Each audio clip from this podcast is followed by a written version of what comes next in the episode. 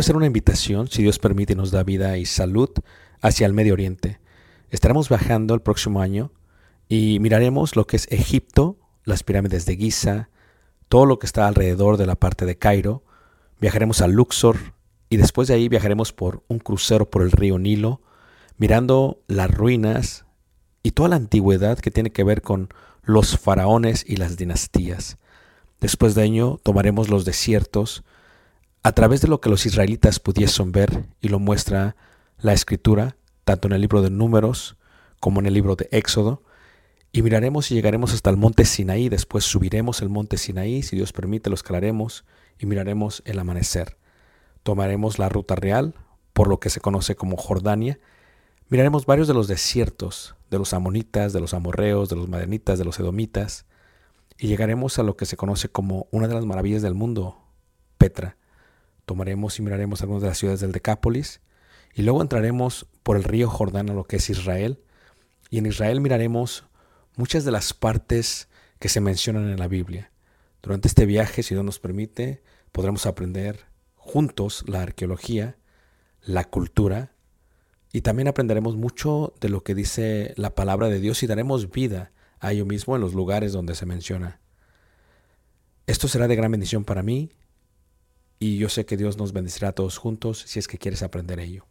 Una vez más, si quieres más información, puedes visitarnos en la página personal ricardobarrera.us y esperamos Dios nos permita llegar a ese momento. Dios suerte bendiga y espero esta próxima clase sea de edificación para ti, lo cual fue para mí cuando lo preparé. Llorar es una Gracias. señal de lamento o también puede ser una señal de alegría. Cuando uno pasa mucho tiempo conviviendo con alguien, uno tiende a amarlos, a apreciarlos y de alguna u otra manera pues se acostumbra a estar con ellos. Ciertamente cuando uno se ausenta de ellos, ya sea por decisión propia nuestra o de aquellos, la pregunta siempre es cómo nos sentimos al respecto. Si nos sentimos tristes, o nos sentimos alegres, o nos sentimos chocados, ¿qué sucedió? Escribiendo un artículo en cuanto a Judas, una de las cosas que me impactó acerca de Judas, hermanos, no fue lo que él hizo porque todos entendemos lo que él hace. Lo que me impacta de Judas fue lo que hicieron los discípulos y lo que sintieron ellos en cuanto a Judas cuando éste decidió suicidarse. Cuando hablamos de que nadie de ellos le lloró a Judas, la pregunta que nos tenemos que hacer es, ¿por qué? Si meditamos en Judas, lo que aprendemos de él es el concepto de tentación, pecado y traición. En el Evangelio de Juan capítulo 12, versículo 4, sucede el ungimiento de Marta, de María, perdón, la cual, teniendo una libra de perfume de nardo puro, de mucho valor, lo unge bajo los pies o en los pies, perdón, de Jesús. Y cuando esto sucede, en el versículo 4 dice, y dijo uno de sus discípulos, Judas Iscariote, hijo de Simón, el que le había de entregar, ¿por qué no fue este perfume vendido por 300 denarios y dado a los pobres? Judas cuestionó la dedicación del perfume de María a los pies de Jesús. Y también cuestionó en ese momento a Jesús y cuestionó sus enseñanzas y cuestionó a los demás discípulos. E hizo una pregunta y exclamó, ¿por qué no se hizo esto en vez de esto? Él lo vio como una pérdida de nardo puro, como una pérdida de dinero, como una pérdida de valor. Pero dijo esto no porque se cuidara de los pobres, sino porque era ladrón y teniendo la bolsa sustraía de lo que se echaba en ella. Entonces, ¿por qué hizo él eso? Lo hizo no por él, sino por el dinero que pensaba sacar de ello. Por eso lo hizo. Cuando pensamos en Judas, una de las cosas que pensamos es, ¿por qué Judas hizo lo que hizo? ¿Por qué fue tentado? ¿Por qué pecó? ¿Y por qué decidió traicionar a Jesús? En el Evangelio de Mateo, en el capítulo 26, se habla en detalle del de el suceso que hace Judas. Mateo 26, versículo 24. Y una de las preguntas que hace eh, Judas y que hace no solo Judas, que hacen los discípulos en derredor, cuando están en la última cena, en la Pascua que celebró Jesús con ellos, una que tanto habían helado comer con ellos, cada uno de ellos empiezan entristeciéndose en gran manera por lo que había dicho Jesús, que ya no iba a estar con ellos, sino que iba a ser entregado. Cada uno de ellos empieza a preguntar, ¿soy yo Señor? Versículo 23. Entonces él respondió, dijo, el que mete la mano conmigo en el plato, ese me va a entregar. A la verdad el Hijo del Hombre va, según está escrito de él, más hay de aquel hombre por quien el Hijo del Hombre es entregado. Bueno, le fuera a ese hombre no haber qué manos, nacido. Esto es Jesús está cerca. Cuando tú ves el triclinio y la forma en que se sientan los discípulos, son normalmente tres asientos o tres tipos camas, y en la de la mano derecha es donde está Jesús, a un lado está Juan y al otro lado está Judas. Entre el amor y el odio estaba Jesús. Y cuando ves a Judas, ves a una persona que no tenía ningún problema sentándose al lado de Jesús ningún problema acercarse a Jesús, ningún problema buscar por estar muy cerca de Jesús. O sea, esto era algo práctico para él, se sentó al lado de él. Por eso cuando dijo, alguien me va a entregar, Pedro, con las señales, le dice, pregúntenle quién va a ser. Y cada uno empieza a decir, soy yo, soy yo, porque no sabían. La decisión la tenían ellos, no sabían. Y aún era tan cercano Judas a Jesús que podía meter su mano en el mismo plato porque cuando comes en el Medio Oriente te ponen todo en la mesa y todos estamos comiendo del mismo plato. Pues el plato cercano de Jesús era el plato en el cual también acercaba y alcanzaba este, este Judas. Entonces cuando ves a Judas, lo ves como una persona que tiene una tentación, como que comete un pecado y como que decide traicionar a quién? A Jesús. Si, tú ves, por ejemplo, ahí mismo en el capítulo 27, el versículo 3 al 8, se habla acerca de lo que él hace con este problema. Y lo que decide hacer Jesús es lo siguiente. Judas 27.3 le pregunta a Jesús, ¿quién me va a entregar? Le dice, seré yo. Y dice Jesús, tú lo has dicho, tú me vas a entregar. Pero viene siempre esta pregunta, ¿por qué?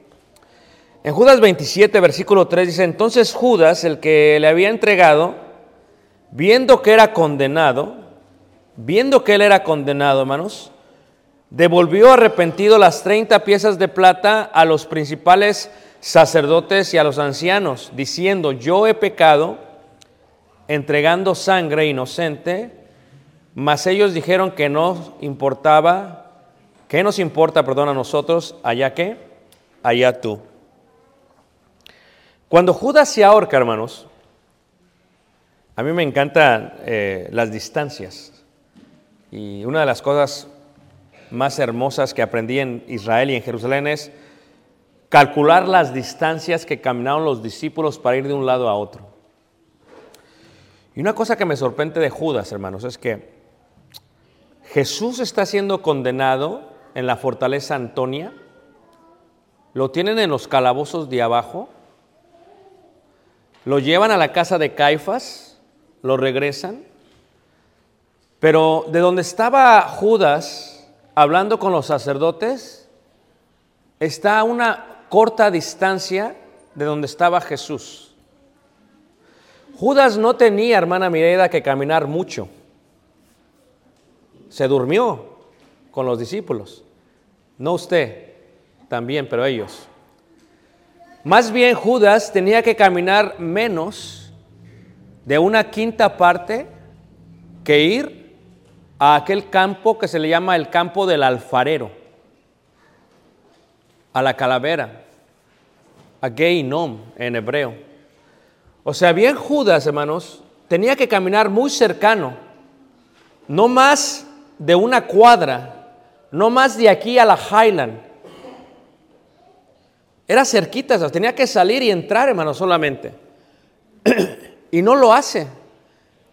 O sea, decide caminar cinco veces más. Cinco es número de gracia. Cinco meses más decide caminar, hermanos, para ahorcarse que para acercarse a Jesús. Va arrepentido, o sea, bien hubiera podido ir con Jesús después de darle las piezas de plata pero no lo hacen. Ni los mismos sacerdotes lo pueden recibir porque dice ahí en el versículo 5, y arrojando las piezas de plata en el templo salió y fue y se ahorcó. Y los principales sacerdotes tomando las piezas de plata dijeron, no es lícito echarlas en el tesoro de las ofrendas porque es precio de sangre. Y después de consultar, compraron con ellas el campo de qué manos? Del alfarero. Qué interesante, hermanos, que compraran el campo del alfarero. Esto es muy, muy interesante. ¿Por qué es interesante esto, hermanos? Porque era el campo del alfarero, porque era un lugar también donde se podía tomar mucho barro para hacer vasos. Y de esta manera, al hacer vasos, podían usarse para bienes de uso, para bienes de honra y también para, para cosas de deshonra. Entonces el, campo en el cual está ahorcándose este eh, Judas es un campo que tiene un simbolismo increíble en cuanto a ello. Él decide ir y él decide ahorcarse. ¿Ok? La pregunta es esta, hermanos. ¿Qué sintieron los discípulos? Durante esos últimos días estuve dando una lección, eh, varias lecciones en, en Mérida, en Yucatán. Y cuando estaba desarrollando la serie, hermanos, me encontré con un suceso personal, algo personal que realmente nunca había meditado y reflejado. Y en las lecciones que estaba dando, estaba hablando de los discípulos del Señor y estaba hablando del discípulo y del discipulador. O sea, el discípulo son aquellos que vienen a Jesús, el discipulador es aquel que les predica a ellos. Y cuando llegamos a este punto, hermanos, eh, en la reflexión que yo tenía, ciertamente porque estaba dando esta lección, una de las cosas que tuve que hacer fue que tuve que meditar en en, el discipulador, en el amor del discipulador a el amor al discípulo, lo que siente uno por otro y cómo uno por otro se llevan y todo lo demás. Cuando tú ves a los discípulos y cuando ves a Jesús, los discípulos estuvieron con Judas tres años. Y tres años es mucho tiempo, hermanos.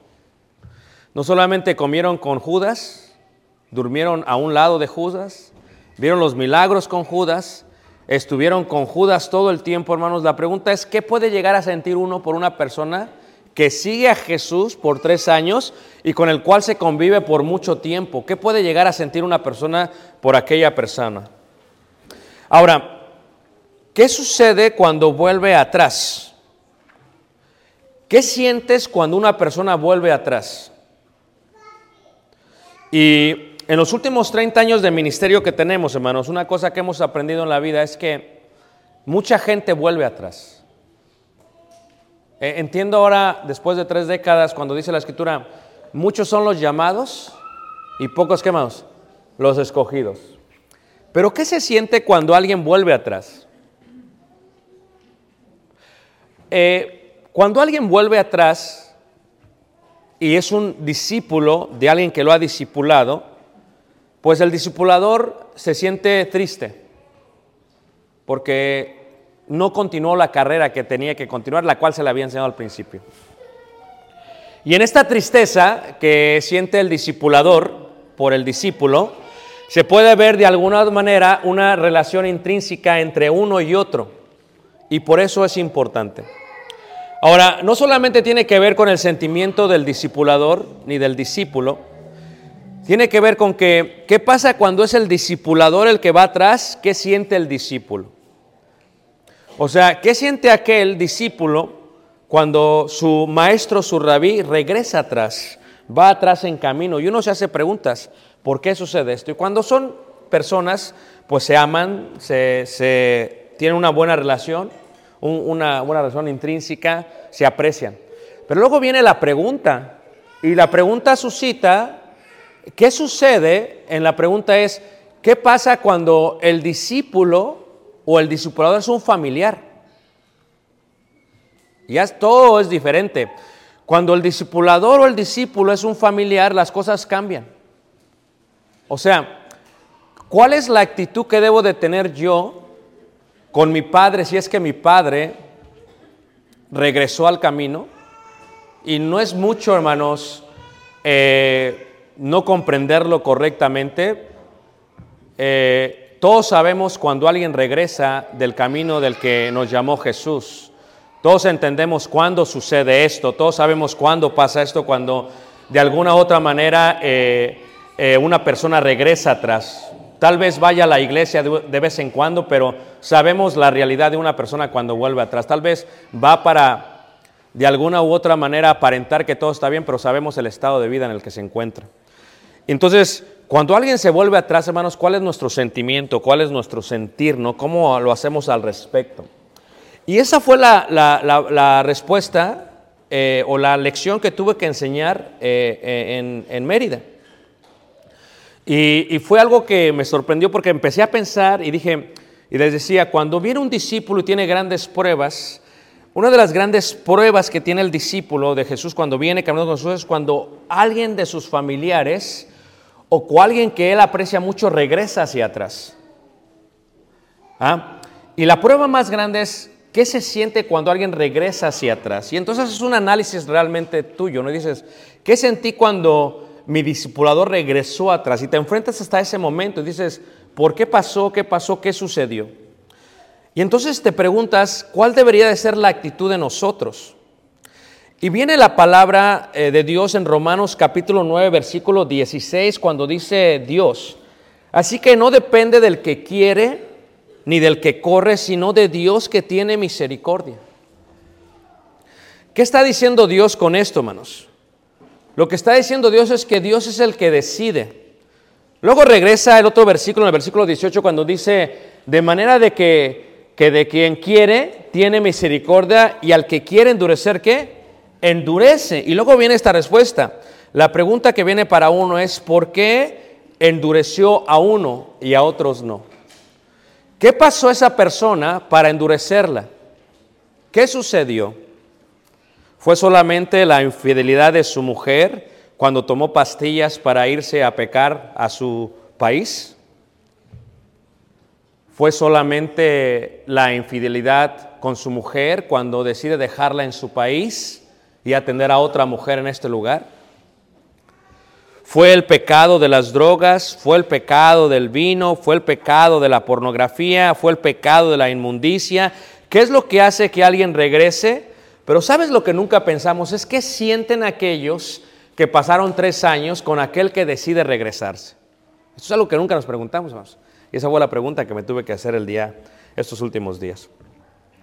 Cuando vemos, por ejemplo, Timoteo, en la segunda carta de Timoteo, en el capítulo 2, en el versículo 20, se entiende por qué se le llama eh, el campo del alfarero.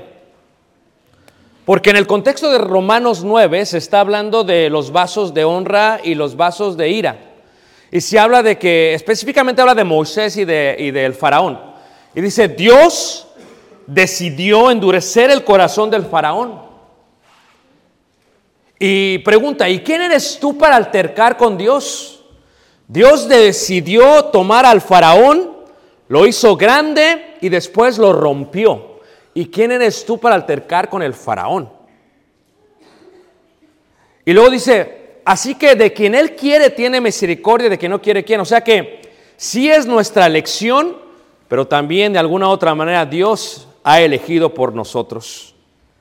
Y aquí en 2 Timoteo capítulo 2, en el versículo 20, dice así, pero en una casa grande no solamente hay utensilios de oro y de plata, sino también de madera y de barro, y unos son para usos honrosos y otros para usos qué? Viles. Aquí la pregunta sería, ¿por qué? ¿Por qué decidió Judas ello, hermanos? ¿Por qué decide la gente regresar? ¿Y cómo nos sentimos con la gente que regresa? ¿Nos sentimos culpables? ¿Nos sentimos copartícipes? ¿Nos sentimos defraudados? ¿Nos sentimos traicionados? ¿Por qué decidió ello Judas? Y luego lo explica aquí en 2 Timoteo 2.20 es que en una casa grande, así como hay utensilios de esto, hay de esto. Y unos son para usos honrosos y otros para usos viles.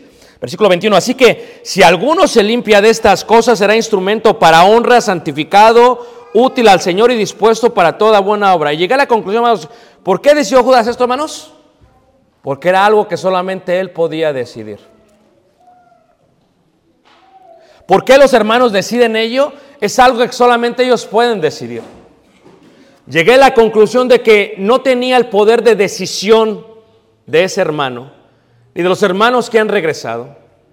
No tengo ese poder de decisión porque no es una decisión que he de tomar yo, sino que han de tomar ellos. Pero eso no anula lo que yo siento en cuanto a ello.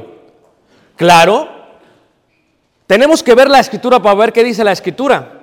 Porque ¿qué siento yo cuando alguien regresa? Cuando alguien sigue aparentando siendo cristiano, pero todos sabemos que no lo es, hermanos. Todos lo entendemos, hermanos, o sea, no, nos hagamos eh, tontos. Sabemos cuando alguien lo es y cuando no lo es. Aunque vaya una vez al mes a un lado, lo que es es y lo que no es no es más. Lo tenemos que aceptar. Pero ¿qué siento yo y cuál debe de ser mi actitud para con ellos? Esa es la pregunta que tenemos que hacer, hermanos. ¿Qué siento yo? ¿Qué sintieron los discípulos? ¿Y cuál fue su actitud para con él? Y la pregunta que nos hacemos no solamente es esa, la pregunta es, ¿por qué no fue a Jesús Judas, hermanos? ¿Por qué Judas, hermanos, no caminó a Jesús estando más corto la distancia, hermanos? Era más sencillo ir a Jesús. Es más sencillo arreglar tu vida con Dios. Es más sencillo para los hermanos que han regresado aceptar que son ellos los que decidieron mal, no nadie más, y arreglarlo con Dios. Pero es tan difícil porque para Judas fue mucho mejor ir a los sacerdotes que ir a Jesús. Y la pregunta que se hace es ¿por qué? Porque, ¿por qué hacen eso? Cuando ves la distancia versus la decisión, Judas caminó más para ahorcarse que para ir, hermanos, que para ir donde estaba Jesús preso. En vez de acercarse a Jesús, se alejó más de él. He aquí la mala elección del humano. Es el humano lo decide, hermanos. No camines más en dirección contraria. Acércate a Jesús. Cuando ves tú a Judas, hermanos, y tú te preguntas por qué. Porque cuando alguien se siente mal, hermanos, quiere arreglar las cosas por sí solo. Y eso fue lo que hizo Judas. O sea, extiéndete un poquito más y llegas con Jesús preso y les aseguro, hermanos, que conociendo yo a Dios, como tú conoces a Dios, el Dios de misericordia, el Dios de amor, lo perdona, hermanos. Así es Dios. Dios perdona a Judas, hermanos. Pero ¿por qué no va a él? No, no, no, no es que no se arrepintió, se sintió mal. Se sintió mal Judas, pero no fue a él. Quiso arreglar las cosas por sí mismo. Y ese es el error que tiene el ser humano, que quiere arreglar las cosas por sí mismo. Hubiera ido a Jesús, Jesús lo hubiera que perdonado. Va a los sacerdotes, les da las 30 piezas de plata y ¿qué hacen ellos? Ellos compran el campo del alfarero, de donde se saca el barro para hacer vasos. El vaso vil, el vaso de ira, el vaso de deshonra, lo había edificado Judas. Y Judas había decidido ser ese vaso, hermanos. Pudiendo ser otro vaso, era ese vaso. Sus propias manos lo pusieron ahí. Todos sus años lo, lo- lo colocaron ahí, hermanos. Pero la pregunta clave, hermanos, es, ¿qué hacen los discípulos? ¿Qué hicieron los discípulos para con Judas? Porque a mí me sorprendió, hermanos. Esto es, ¿acaso los discípulos no amaban a Judas? ¿Acaso los discípulos, o sea, si pasas tres años con alguien como Judas, ¿acaso no hay una amistad por Judas? Totalmente, hermanos. O sea, tiene que haber una amistad por, por, por Judas. Tiene que haber un amor por Judas. Tiene que haber algo que tiene que ver con Judas, hermanos. Pero ¿qué es lo que hacen los discípulos? Este es el secreto de la historia y el propósito del mensaje, hermanos. Lo que hacen los discípulos es interesante, hermanos. Porque los discípulos deciden no darle santa sepultura. Es más, ellos no le lloraron. Ellos no le lloraron a Judas. Tú ves cómo muchos hermanos, cuando regresan familiares de ellos, se arrastran para preservar una relación con ellos. Ellos no le lloraron. Porque es una decisión personal, hermanos. O sea, ¿cuál es la decisión de ellos, hermanos? ¿Sabes qué dice Pedro, hermanos? Pedro se levanta, esto antes de recibir el don del Espíritu Santo, hermanos, en el aspecto de antes de recibir el Espíritu Santo en el día del Pentecostés. Se levanta Pedro, ¿y sabes qué es lo que dice Pedro? Pedro dice lo siguiente. Pedro dice, varones hermanos, era necesario que se cumpliese la escritura en que el Espíritu Santo habló antes por boca de David acerca de Judas, que fue guía de los que prendieron a Jesús y era contado con nosotros y tenía parte en este ministerio. Este pues con el salario de su iniquidad adquirió un campo y cayendo de cabeza se reventó por la mitad y todas sus entrañas se derramaron. Y fue notorio a todos los habitantes de Jerusalén, de tal manera que aquel campo se llama en propio lengua aceldama, que quiere decir campo de sangre, porque está escrito en el libro de Salmos. Será hecha desierta su habitación y no haya quien more en ella y tome otro su oficio. Fíjate qué interesante, hermanos. Lo que hace es que apela al salmista y dice, el salmista dijo esto. Fíjate lo que hace Pedro, hermanos. ¿Sabes qué es lo que dicen, hermanos, ellos? Agarran el caso de Aarón. Cuando alguien regresa atrás por su propia decisión, no importa cuánto le ruegues, no va a regresar, hermanos. No importa cuánto te arrastres por preservar una relación con ellos, no va a regresar. Porque es una decisión que no tomaste tú, sino que tomaron ellos. Cuando los hijos de Aarón son calcinados por el fuego, ¿qué es lo que le dice Dios a Aarón? Dice, dice, no llores. Y eran sus hijos, hermanos. No llores, dice. No llores. Porque aquí veniste a servir a Dios. Ellos decidieron hacer ellos. La pregunta que nos hacemos es, hermanos, ¿por qué no lloraron ellos?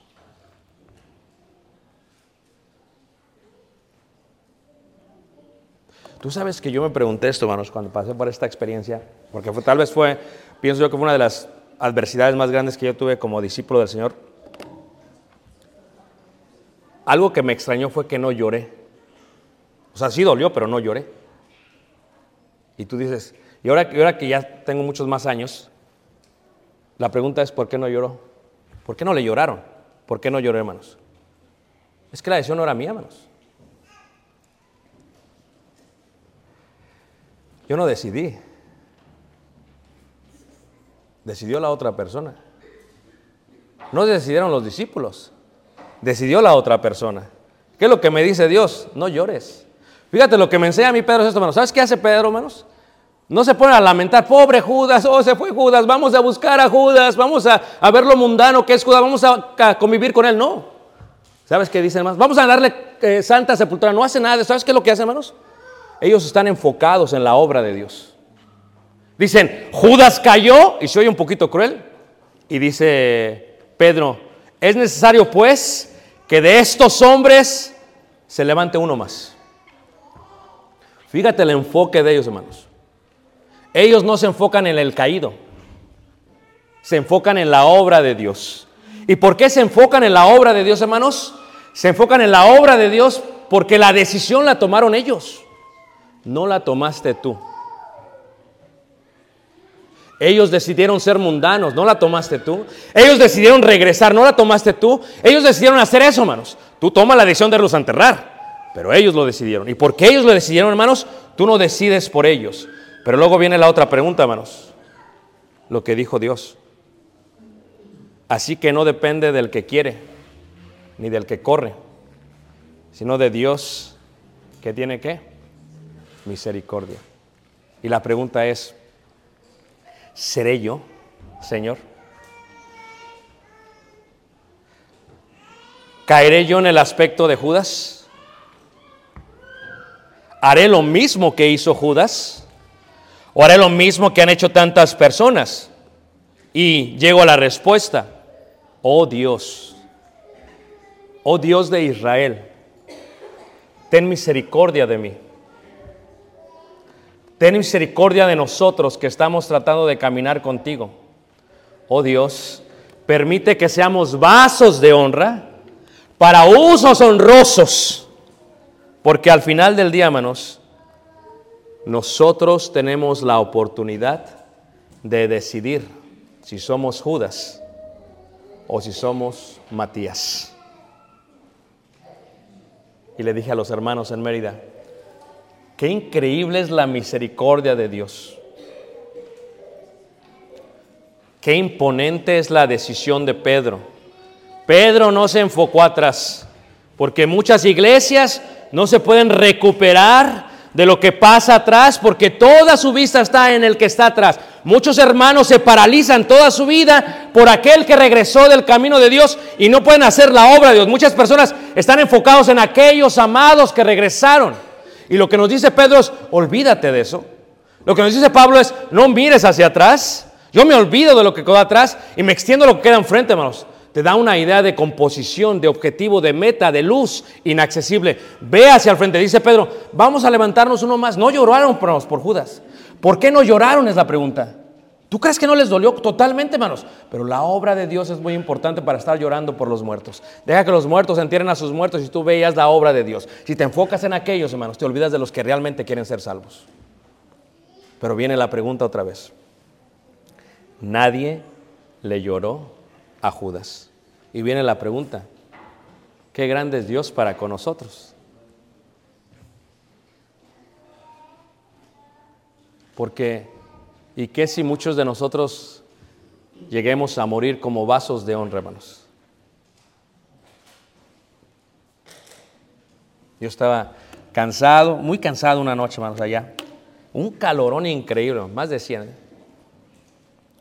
Y estaba orando y decía, Señor, permítenos ser vasos de honra. Y cuando estaba haciendo esta oración, viene esta parte de la segunda carta de Timoteo, capítulo 20, en el versículo 21, y dice, eh, fíjate cómo me contestó el Señor, dice, Así que si alguno se limpia de estas cosas, será instrumento para honra, santificado, útil al Señor y dispuesto para toda buena qué? Obra. Y me regresa el Señor mi vida y dice, ¿sabes qué? Esto depende de ti.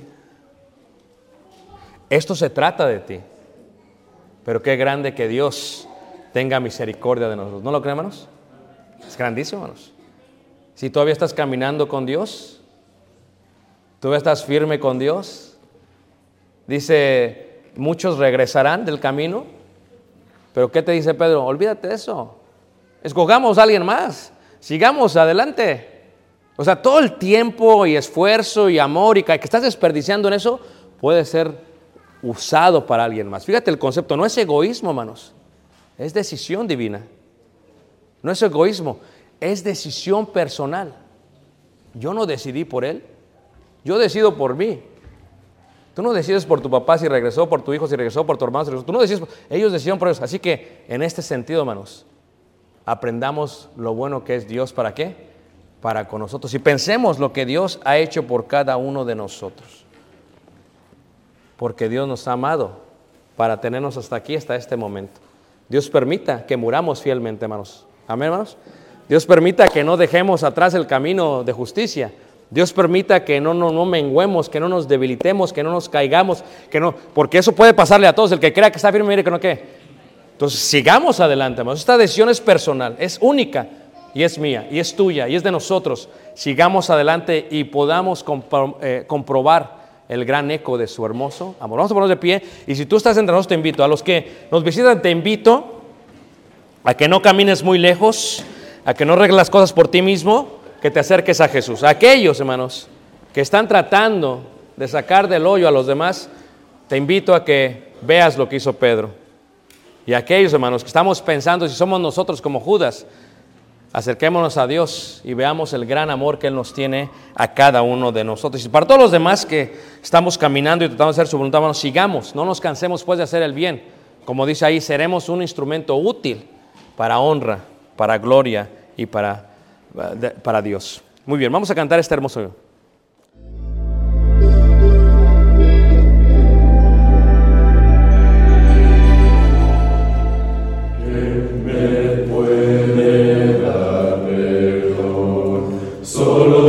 Jesús,